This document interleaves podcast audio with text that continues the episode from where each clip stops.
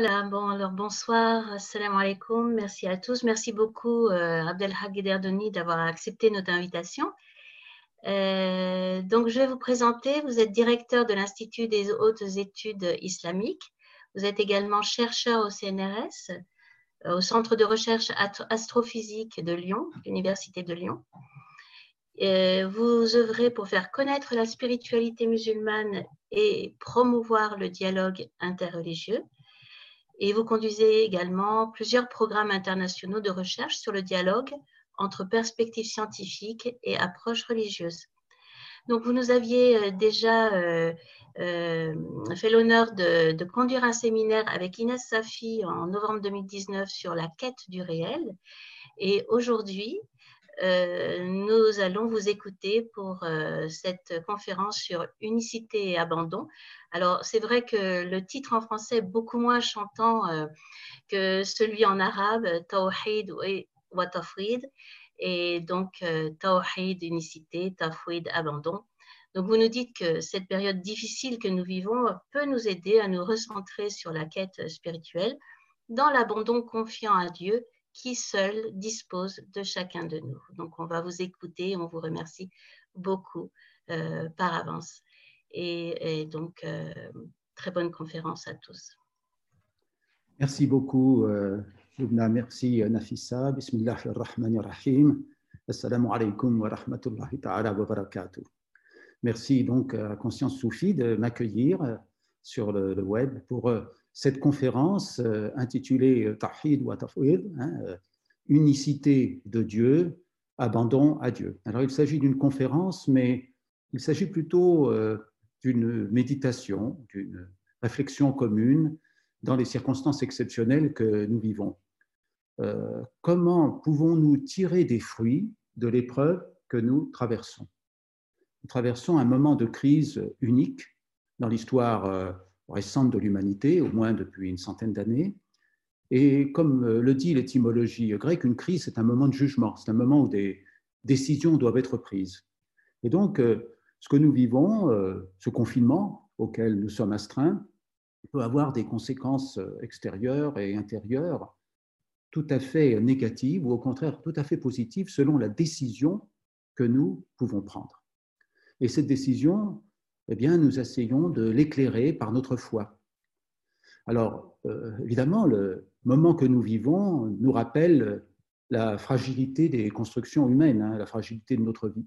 Euh, c'est aussi un, moment qui est, d'un certain point de vue, la fin d'un monde et qui a une résonance eschatologique. Hein. Ça nous euh, rappelle notre propre eschatologie personnelle, le fait que nous sommes tous mortels, que nous devons un jour quitter ce monde-ci et euh, nous l'oublions souvent, cette euh, destinée humaine et la fragilité que nous voyons actuellement dans les constructions de la société, mais aussi dans la vie de chacun de nous, nous rappelle euh, cette eschatologie. Comme les autres signes que nous pouvons voir, c'est la difficulté à pratiquer la religion dans ses modalités extérieures. C'est très frappant de voir que le haram de la Mecque est vide, que le tawaf n'a plus lieu sur terre, même s'il continue autour du, trône d'Allah.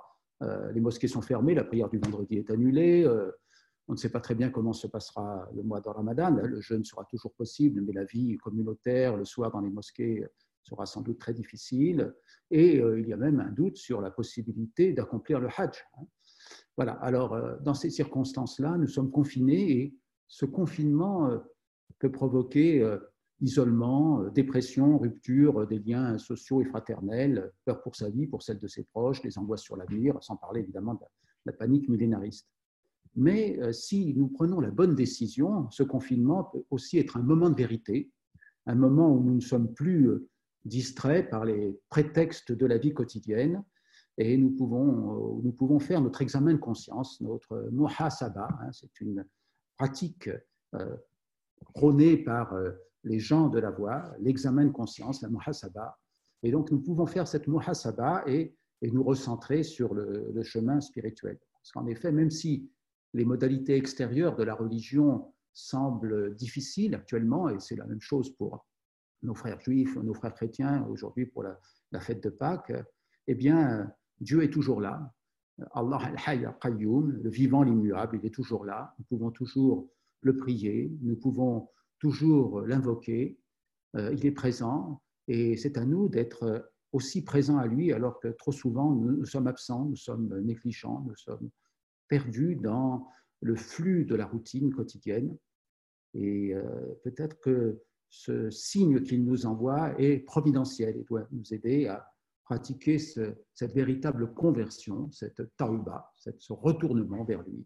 Alors notre faiblesse, notre dénuement, notre pauvreté par rapport à la situation deviendront des forces sur le chemin euh, vers Dieu.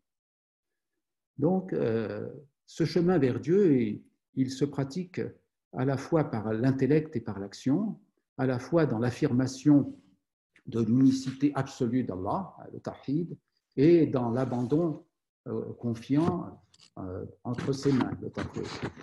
Et euh, du point de vue de la voie, le tawhid conduit nécessairement au tawhid, et le tawhid est la façon de réaliser le tawhid.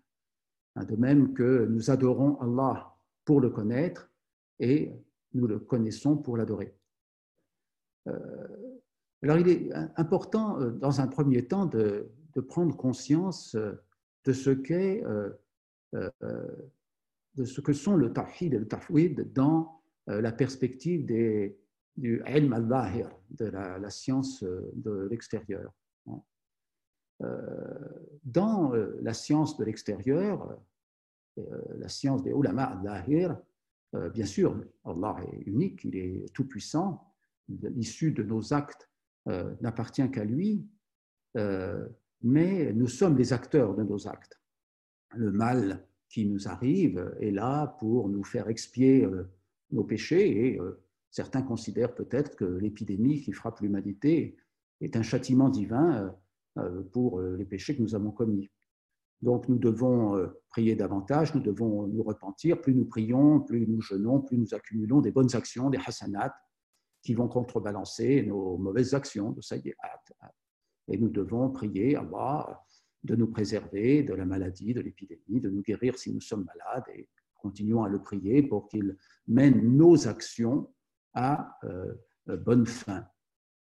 Et euh, ce point de vue, qui est celui de la masse des musulmans, ce que les, soufis appellent al-amma, c'est un point de vue euh, euh, qui est légitime à son niveau, mais qui, euh, pour les gens de la voie, nous place comme une cause seconde dans le monde, comme les détenteurs d'une puissance, celle d'accomplir les actions dans le monde, et donc de placer aussi Allah subhanahu wa ta'ala, d'un certain point de vue également, comme une cause seconde, puisque nous sommes en discussion avec lui, il nous jugera et nous le prions de, nous accorder sa miséricorde, nous euh, espérons qu'il interviendra euh, dans notre vie pour euh, nous guérir, nous éviter la maladie ou favoriser nos projets. Et cette façon de voir n'est pas celle du tasawwuf, elle n'est pas celle de la voie, et pour illustrer euh, cela, je voudrais euh, commencer en euh, lisant un petit texte, un court extrait d'une lettre écrite par le Cheikh Darqawi, un maître marocain du XVIIIe siècle de Fès.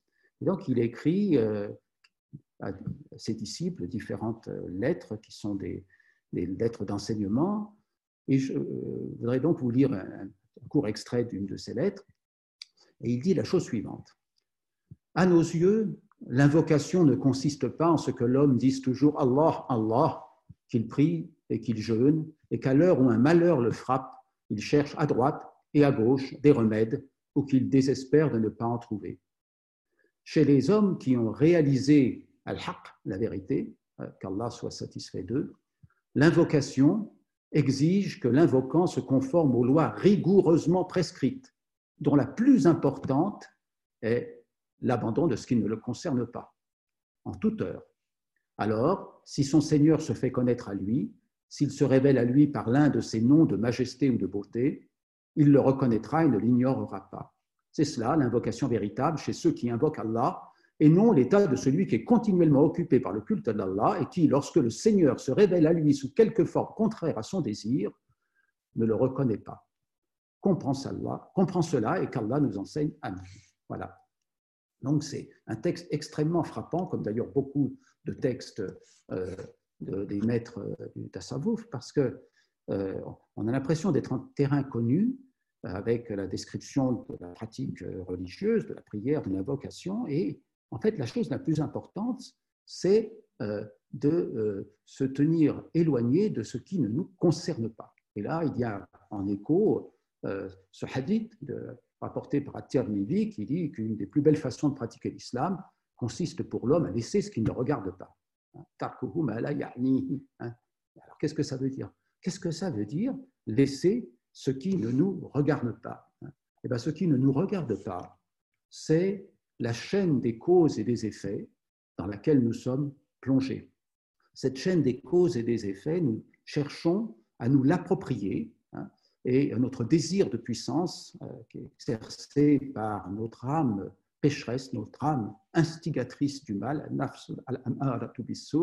ce désir de puissance euh, nous fait euh, nous approprier ces, ces chaînes de causes et d'effets et donc nous fait refuser la structure métaphysique de la réalité dans laquelle Allah subhanahu wa ta'ala est la seule cause première et recrée le monde à chaque instant et donc est présent en tant que créateur à chaque instant dans notre vie, à chaque souffle, dans chaque regard, euh, parce qu'il est ici présent maintenant euh, dans euh, l'instant, dans le waqt. Hein. Et justement, en faisant des projets, déroulons le temps, nous déroulons mécaniquement des chaînes de causes et d'effets et nous nous aveuglons par rapport à la structure métaphysique de la réalité. Alors, c'est ça qui ne nous concerne pas et donc que nous devons pleinement réaliser. Parce que le tahid total, c'est le tahid à la fois de l'essence divine, des qualités divines et des actes euh, divins. Dieu est l'être absolu et nous n'avons en propre que le néant. Dieu a toutes les qualités et nous n'avons en propre que des défauts et des manques. Dieu accomplit tous les actes et nous n'avons en propre que l'impuissance et le péché. Dieu est le seul agent le seul fa'al, hein, parce que pour être un véritable agent, il faut avoir le savoir sur les conséquences des actes, la volonté de les faire et le pouvoir de les réaliser. Bien sûr, nous n'avons aucune de ces trois choses-là. Nous n'avons ni savoir réel, ni volonté réelle, ni pouvoir réel. Et c'est ça, cette prise de conscience qui est le véritable tahid. Et euh, Junaid, le grand maître de Bagdad, hein, de la fin du euh, 9e siècle, début du 10e siècle de l'ère chrétienne, quand on l'interrogeait sur le tawhid, il disait c'est al-yaqin, c'est la certitude, et il explique c'est que tu saches que les mouvements et les repos des créatures sont l'action de Dieu seul, sans associé, et s'il en est ainsi pour toi, alors tu connais son unité. Donc, euh, être pleinement un muwahid, hein, un attestateur de l'unicité divine, c'est accepter que l'ensemble des actes, euh, l'ensemble des événements sont euh, euh, la création d'Allah seul et sans associé, et que nous ne sommes pas les créateurs de nos actes, que nous ne maîtrisons pas la chaîne des causes et des effets, que nous ne sommes pas les maîtres des causes secondes, et donc il faut abandonner ce point de vue. Junaid, dans un autre texte, explique qu'il y a quatre sortes de muwahidoun, d'attestateurs de l'unicité divine. Il y a la masse, l'awam, hein, ceux qui professent euh, l'unicité divine, euh, donc qui prononcent la shahada, mais qui continuent d'agir dans leur vie quotidienne pour d'autres motifs, par peur ou par désir, par peur du euh, souverain, par désir de la richesse ou de la renommée, par exemple. Et puis, il y a un deuxième niveau qui est celui des ulama al-zahir, des savants d'extérieur, qui professent bien sûr l'unicité divine, mais qui agissent, eux, uniquement par espoir du paradis et par crainte d'un enfer. Il y a ensuite un troisième niveau de tawhid qui concerne l'élite, hein. ceux qui agissent pour Dieu seul, avec la suppression des assauts du désir et de la crainte portant sur un autre objet que Dieu, dit euh, Joe Knight. Et puis enfin, il y a le quatrième niveau du tawhid, celui de l'élite de l'élite, khassatul khassa. Hein. Il concerne ceux qui sont tellement immergés dans l'adoration qu'ils n'ont plus conscience d'agir par eux-mêmes. Et euh, Junaid décrit l'état de, cette, euh, de ces élus-là comme euh, se tenant devant Dieu, je cite Junaid, sans qu'un tiers s'interpose, comme une forme vide ou un corps inerte, Shabbat, se laissant gouverner par les actions que Dieu exerce librement sur lui. Il n'a plus ni sensation ni mouvement sous l'effet de la réalisation de l'unicité dans la vérité de sa proximité, la proximité divine. Cela signifie que le serviteur est retourné à son état initial, à Gualuhu, son état principiel, et, dit Junaid, il est alors tel qu'il était avant qu'il ne soit. Donc vous voyez l'exigence posée par euh, Junaid pour le cheminement sur la voie, pour passer de l'état du ilm al-bahir, de la science extérieure dans laquelle j'espère que nous sommes, d'œuvrer par obéissance d'Allah pour l'espoir du paradis la crainte de l'enfer, mais à la volonté d'œuvrer uniquement euh, pour l'amour d'Allah et même d'œuvrer sans avoir conscience de, notre séparation d'Allah dans la mesure où nous sommes complètement pénétrés par la vérité de sa proximité, comme le dit Jonai. Euh, je passe rapidement sur les aspects théologiques des actes humains. Hein. Je sais que ce sont des questions qui reviennent parce qu'il n'y a pas de solution logique. Hein. Si Dieu est tout-puissant, nous ne pouvons pas être créateurs à côté de Dieu. Donc, qu'est-ce que la liberté humaine hein? Dieu seul est absolument libre et nous sommes relativement libres. Alors, euh, il y a eu beaucoup de débats dans la théologie musulmane. La doctrine ash'arite euh, prétend résoudre ça avec la, doctrine du kasm, hein, de, de l'acquisition des actes créés par Dieu, mais en fait, c'est une solution logique, mais ce n'est pas une solution qui est satisfaisante ni métaphysiquement ni spirituellement, parce que bien, évident, bien évidemment, euh, Allah sait euh, qui va euh, acquérir et qui ne va pas acquérir les bonnes actions ou les mauvaises actions, et donc il est lui aussi le créateur de, de cette acquisition. Donc, ce qui nous est demandé, c'est une rupture radicale de point de vue, se libérer du découpage de la réalité en chaîne de causes secondes, découpage qui est fait par notre âme calculatrice et impérieuse. Et en fin de compte, nous sommes perdus dans cette chaîne de causes et d'effets, et, nous nous trouvons finalement, comme le dit le Allah al-Iskandari, hein, le maître euh, égyptien du, de la euh, fin du XIIIe euh, siècle, début du XIVe siècle, hein, nous sommes ainsi tel l'âne qui fait tourner la meule et dont le point d'arrivée est toujours le point de départ. C'est la sensation que nous avons souvent que notre vie est une sorte de tourbillon sans fin, de routine qui euh, ne mène nulle part. Et il est euh, important de prendre appui sur cette rupture de la routine, cet arrêt de la meule euh, que le confinement provoque pour prendre un autre départ et nous remettre vraiment entre les mains d'Allah subhanahu wa ta'ala, en cohérence avec notre foi. Et euh, cette épreuve que nous subissons peut être tout à fait profitable si elle nous rappelle notre faiblesse ontologique, elle nous fait prendre conscience de notre pauvreté totale envers Allah et elle interrompt euh, cette faculté calculatoire que nous avons en nous et nous permet de nous retourner vers Dieu euh, dans un, une talba, dans, une, euh, euh, dans une, un retournement, une conversion véritable. Alors évidemment, prendre conscience que nous ne sommes pas les auteurs de nos actes, c'est un choc. C'est même un choc dangereux. C'est pour ça que le soufisme est une voie réservée à, la minorité. Il y a de grands dangers à, parce que cette compréhension, si, nous l'avons vraiment au moins au niveau intellectuel, comme au niveau de ilm hein, elle, peut nous amener à de très nombreuses euh, euh, erreurs. Et euh, évidemment, à ce niveau-là, l'assistance d'un maître sur la voie est nécessaire pour qu'il puisse nous guider et nous éviter de tomber dans des, fossés qui se trouvent de part et d'autre de la voie. Évidemment, si Dieu crée tous nos actes. Il peut y avoir la tentation, par exemple, de dire qu'il n'y a plus ni bien ni mal, hein, et qu'il y a donc la possibilité de tout faire. Ça a été une tendance au sein de l'histoire de la pensée euh, musulmane ou de la pensée chrétienne. Il y a des gens qui euh, ont donné ces conclusions. Ce n'est pas, pas la conclusion du soufisme. Ce n'est pas la conclusion du soufisme. Il peut aussi y avoir euh, le quiétisme, par exemple. L'idée que si Dieu fait tout, c'est lui qui est à l'œuvre et nous, nous n'avons rien à faire. En fait, pas du tout. Dans la voie du soufisme, nous devons rester actifs. Nous devons rester actifs, mais sans avoir l'illusion que nous nous approprions nos actes et que nous sommes les responsables ou les co-créateurs de nos actes.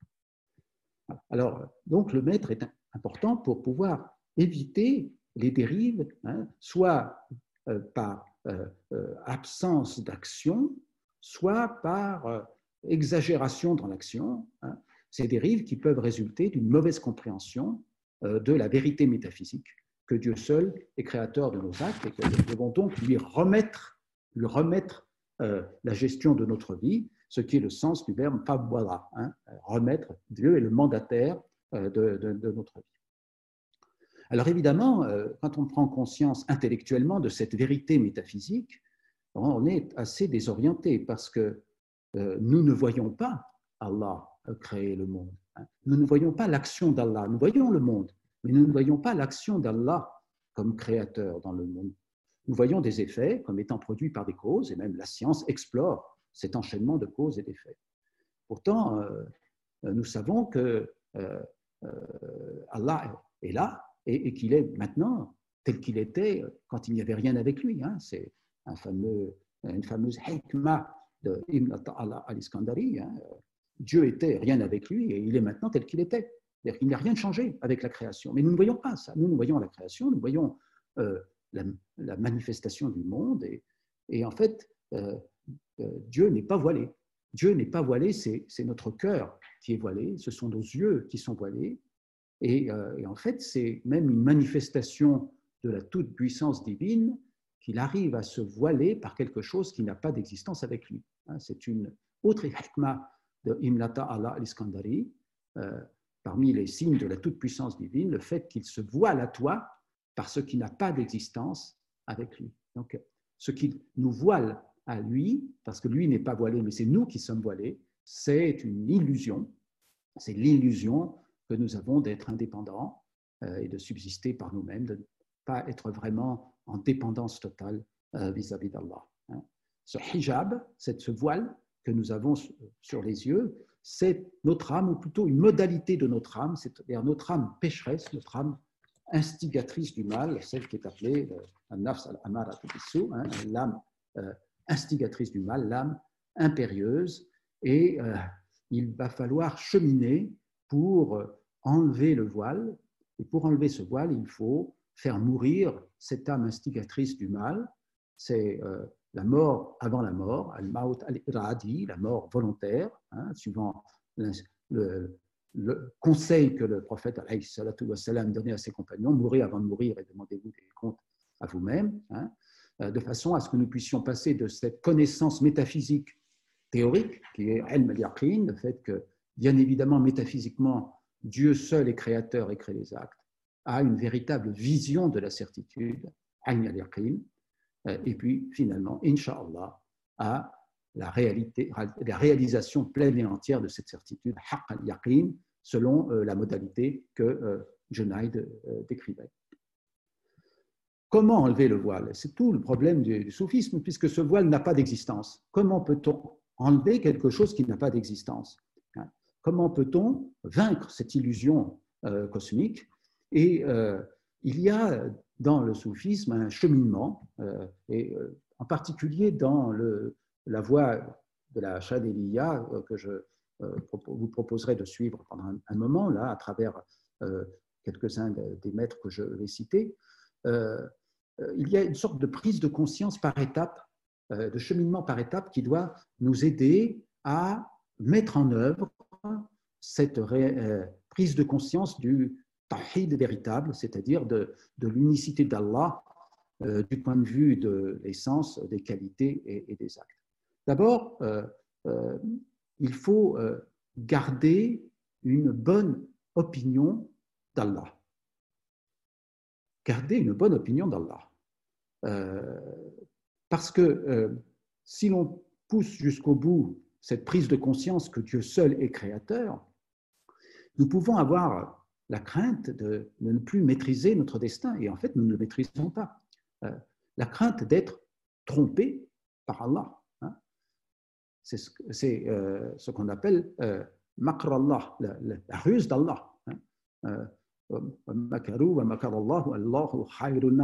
dit le Coran. Dieu est le meilleur de ceux qui rusent. Dieu n'est pas euh, lié par sa parole. Sa volonté, son pouvoir sont absolus. Comment puis-je savoir que je ne suis pas victime d'une illusion en prenant conscience de l'illusion cosmique? C'est-à-dire, je, suis dans un cheminement, je, je, réalise quelque chose, comment puis-je savoir que je ne suis pas encore en train de me tromper euh, dans ce début de prise de conscience? Comment puis-je savoir que je fais une tauba véritable, que je suis vraiment en train d'emprunter le chemin? Et euh, ce problème de la ruse d'Allah est traité par plusieurs maîtres de la voie chadivite, en particulier, bien sûr, Ibn Allah al mais plus tard par un autre maître, Ibn Abbad euh, qui donc est un maître marocain ayant vécu au XIVe siècle, qui échange des courriers avec ses amis. Et l'un de ces courriers euh, porte justement sur ce problème, hein. la crainte d'être trompé par Allah, la crainte d'être victime d'une ruse euh, euh, subtile. Et pour lutter contre cette crainte, il faut garder une bonne opinion d'Allah, hein, simplement en méditant sur les dons qu'Allah nous a accordés. Allah nous a accordé la naissance, l'être. Il nous maintient dans l'être en nous sustentant. Il a fait de nous euh, des croyants, des musulmans. Il nous a amenés euh, à avoir envie de nous rapprocher de lui à travers euh, le soufisme. il nous fait nous réunir en son nom pour des méditations comme celles que nous avons aujourd'hui ou pour des moments d'invocation. Donc, Allah nous a déjà témoigné beaucoup de bonté. Et euh, cette bonté euh, euh, doit nous amener à de la reconnaissance à son égard. Et donc avoir une bonne opinion de lui. Il est Arham ar-Rahimin, le, plus miséricordieux des miséricordieux. Et donc nous devons espérer en, sa miséricorde, espérer en son pardon et, garder un préjugé favorable, même si, bien sûr, nous devons garder aussi la crainte d'Allah, qui est un, mélange d'espoir euh, et, de, peur, hein, de, sa puissance, d'espoir dans sa miséricorde et de peur de, sa toute-puissance ou de son jugement. Donc, euh, nous devons avoir d'abord ce préjugé favorable, cette opinion favorable par rapport à Allah. Ensuite, l'autre euh, aspect important, c'est que nous devons apprendre à nous comporter de la bonne façon vis-à-vis d'Allah, ce que les maîtres appellent husn al-adab, hein, le bon comportement vis-à-vis d'Allah. Alors il y a une fameuse citation de Abu al-Abbas al-Mursi dans euh, euh, l'ouvrage de Ibn Allah al-Iskandari, la al-Hinan. Hein. Abu al-Abbas al-Mursi, c'est le, maître de euh, Ibn Allah al-Iskandari, le disciple du Sheikh al-Shadili. Donc nous sommes dans une filiation là, au XIIIe siècle. Et Abu al-Abbas al-Mursi dit dans sa relation à Dieu, je cite, hein, le fidèle expérimente quatre états. Pas un de plus. La faveur, l'épreuve, l'obéissance et la désobéissance. Et à chaque fois, dans chaque état, il y a un comportement à avoir vis-à-vis d'Allah. Hein, parce que c'est une demande d'Allah. Si Dieu t'octroie sa faveur, il exige de toi à choc l'action de grâce. S'il te soumet à l'épreuve, il exige de toi la patience. Si tu goûtes à l'obéissance, il veut que tu reconnaisses le bienfait qu'il t'a accordé par l'obéissance. Et si tu es dans la désobéissance, il exige de toi que tu demandes pardon. Donc nous avons euh, euh, un comportement à exercer vis-à-vis d'Allah qui dépend de notre pauvreté ontologique vis-à-vis de lui. Et en fait, tout est don d'Allah, tout est risque, hein. tout est don d'Allah, le don comme la privation. Ata, le don, al-mal, la privation, sont deux manifestations de la sollicitude divine. L'autre hein, dit euh, Ibn Allah al-Iskandari. Il y a une fameuse hikmah euh, qui dit Il se peut qu'en te comblant, Dieu te prive, et il se peut qu'en te privant, Dieu te comble. Si en effet, en te privant, il t'ouvre la porte de l'intelligence, alors la privation devient elle-même un don. Et il ajoute dans une autre hikmah, en te donnant, il te révèle sa bonté, en te privant, il te révèle sa puissance. Dans les deux cas, il se fait connaître à toi et vient vers toi dans sa sollicitude. C'est une attitude fondamentale à avoir, c'est-à-dire que euh, nous sommes entre les mains d'Allah et tout ce qui nous arrive est un don, c'est une miséricorde, c'est un risque, que ce soit le don par ajout ou le don par soustraction. Et c'est évidemment beaucoup plus difficile pour nous de voir le don dans la soustraction que le don dans l'addition. Et pourtant, nous devons apprendre à voir ce don dans la soustraction. Actuellement, nous sommes beaucoup en soustraction. Euh, nous ne pouvons plus bouger, nous ne pouvons plus euh, faire ce que nous faisons d'habitude. Pour beaucoup d'entre nous, nous sommes séparés des gens que nous aimons, de notre famille, de nos proches. Euh, nous sommes incertains, même pour certains, pour, plusieurs d'entre nous, sur la façon dont nous allons gagner notre vie dans les mois qui viennent. Et tout cela, nous devons essayer de le vivre comme un don d'Allah, comme une épreuve qui nous apprend quelque chose. Alors évidemment, ce n'est pas facile. Ce n'est pas facile, hein certes, ce n'est pas facile. Et euh, dans cette perspective-là, puisque tout est don, nous devons laisser tomber euh, la gestion de nos affaires. Nous devons arrêter de faire des projets parce que les projets alimentent l'appétit euh, de l'âme instigatrice du mal. Donc, il y a ce fameux ouvrage de Ibn al-Iskandari qui s'appelle L'illumination en laissant tomber la gestion des affaires. Hein. Fi isqat al-tadbir euh, et euh, dans euh, cet ouvrage, Nata al-Iskandari cite encore une fois le cheikh Ashadili, je cite, Si vous devez faire des projets, projetez de ne plus faire de projets. Et il disait aussi, ne fais aucun choix en ce qui te concerne, choisis plutôt de ne pas choisir, puis renonce à ce choix, puis renonce à ce renoncement même. Remets toute chose entre les mains d'Allah, car ton Seigneur crée ce qu'il veut et c'est lui qui choisit. Fin de citation. Voilà. Ben, renoncer au projet et renoncer au renoncement. Et tout l'ouvrage est une discussion sur les mérites respectifs du tajarrud et du tasabbub, c'est-à-dire le fait de hein, se dépouiller complètement euh, de tout projet et le fait de garder quand même quelques projets sans être dupés par notre âme passionnelle, parce que euh, nous devons quand même, à un moment donné, selon la volonté d'Allah, intervenir dans le monde, ne serait-ce que pour rechercher les moyens de subsistance qui nous permettront d'être en bonne santé, par exemple, pour continuer l'adoration d'Allah. Alors, il y a euh, de nombreux récits euh, dans ces ouvrages des maîtres sur euh, le véritable tajarrud, qui est vraiment la confiance totale en Allah et le fait de ne plus rien chercher dans ce monde, et le tasabbub, qui consiste à essayer euh, de regarder les signes et de faire le minimum que Dieu nous demande de faire. Donc il y a euh, cette fameuse histoire du maître qui n'ose même pas déplacer le verre d'eau qui se trouve au soleil parce qu'il a la crainte d'agir par lui-même et de, faire quelque chose du fait de sa volonté pour satisfaire euh, son âme pécheresse.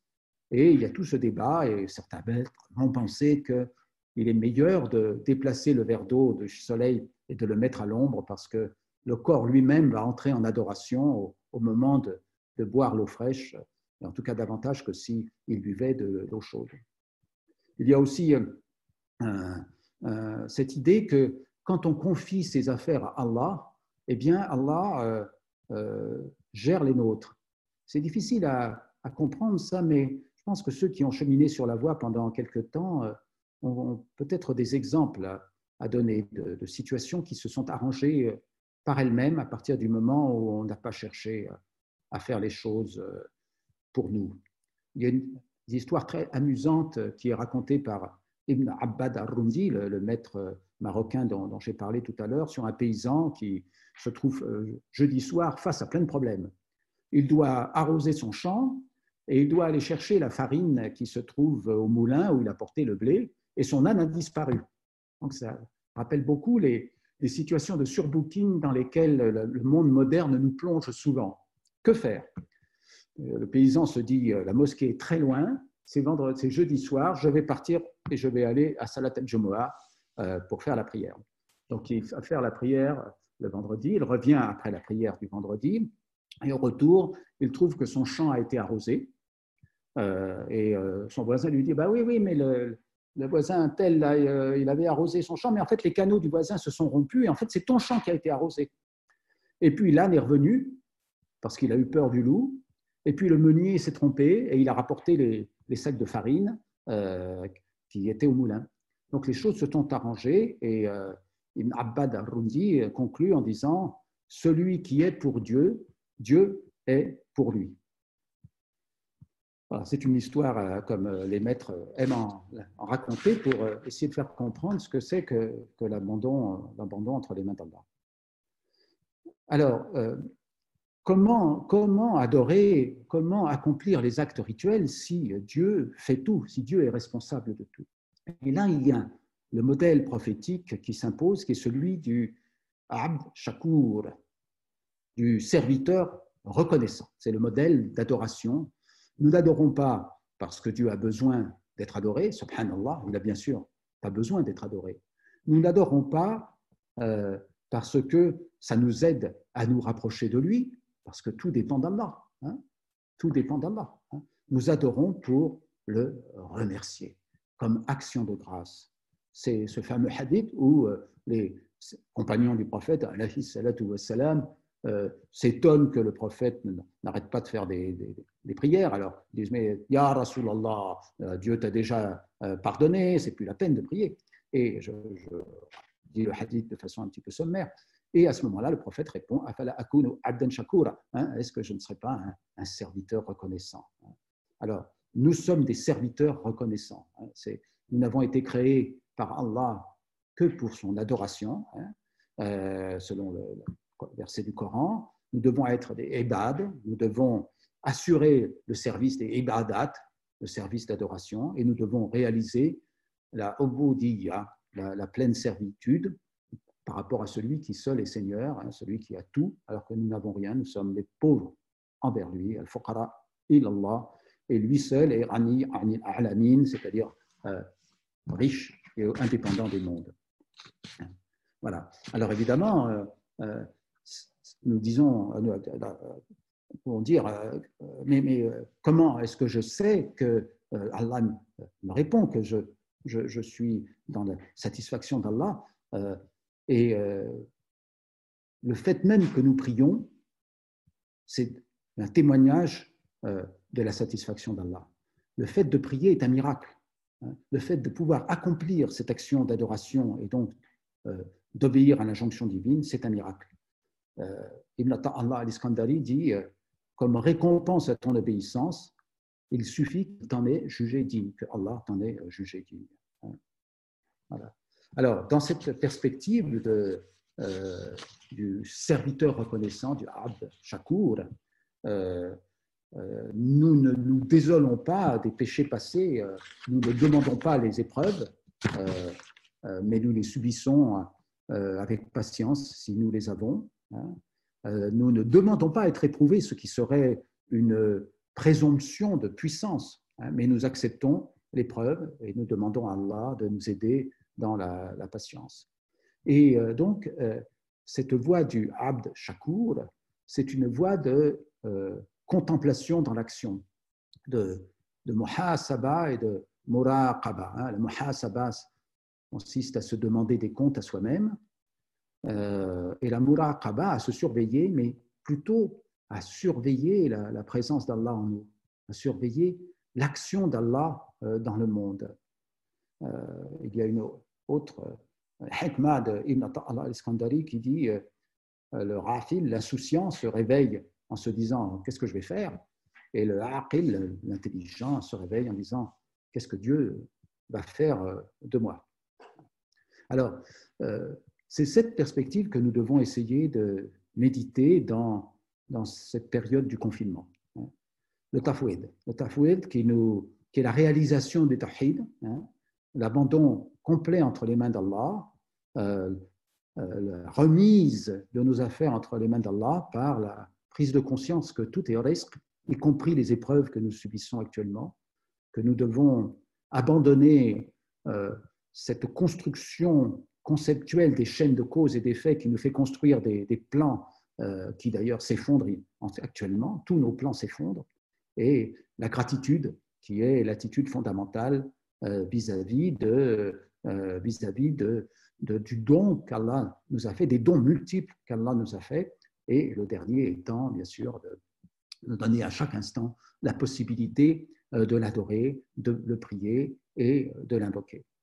Et euh, dans cette période d'isolement, euh, de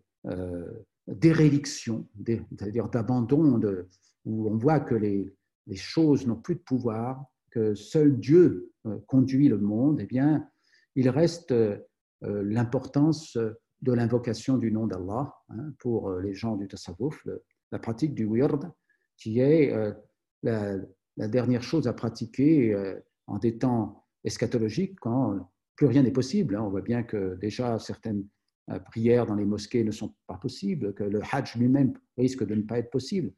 Donc il faut euh, pratiquer, pratiquer le wird qui nous libère complètement de la prison dans laquelle nous sommes.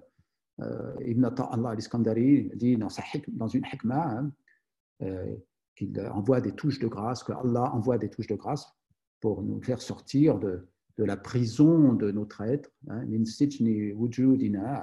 pour nous lancer dans les espaces dans la contemplation. Voilà. Et, c'est ça que nous devons essayer de, de, faire avec une intensité particulière au cours de, ces moments euh, difficiles que nous vivons. Alors les, les gens me disent souvent, mais euh, qu'est-ce que je, je ne ressens rien, je ne sais pas si Dieu m'écoute, qu'est-ce que c'est, qu'est-ce que je dois faire dans le weird, comment être plus proche d'Allah?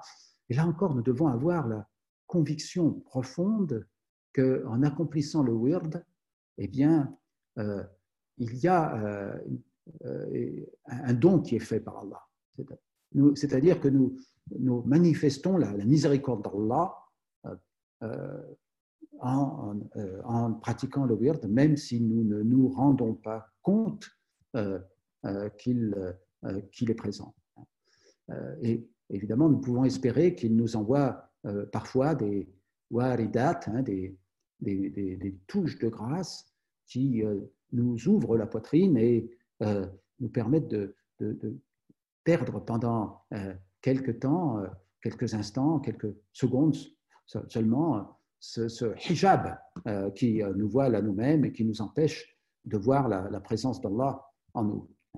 Alors il y a, je termine ici, euh, cette fameuse hikmah que je voudrais vous livrer euh, euh, parce que c'est celle qui est vraiment la clé du cheminement du tasawwuf à travers l'invocation, dans la confiance pleine et entière en Allah, dans, le tafwid. Hein.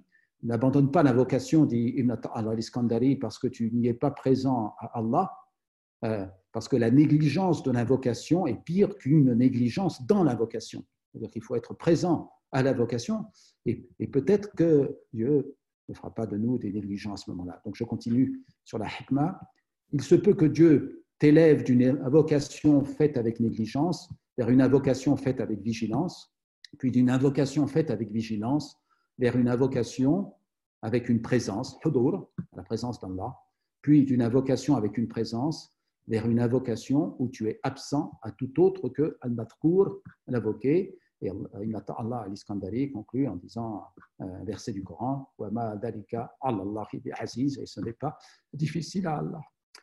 Voilà, chers frères et chères sœurs, hein, que Dieu euh, vous préserve et nous préserve dans cette épreuve hein, et qu'il nous aide donc à travers cette épreuve à, progresser vers lui. Et donc nous l'invoquons pour qu'il fasse de notre isolement l'occasion d'un retour vers lui, de notre séparation l'aiguillon d'un amour renouvelé pour euh, nos maîtres, nos frères, nos sœurs, et de nos inquiétudes, un détachement de ce bas monde hein, que nous devrons abandonner de toute façon. Un détachement de ce bas monde et, l'envie de, rencontrer euh, le Seigneur. Et euh, que cette incertitude sur l'avenir nous aide à, renforcer notre tahwid, notre abandon actif entre ses mains bénies. Amin. Assalamu alaikum wa rahmatullahi ta'ala wa barakatuh.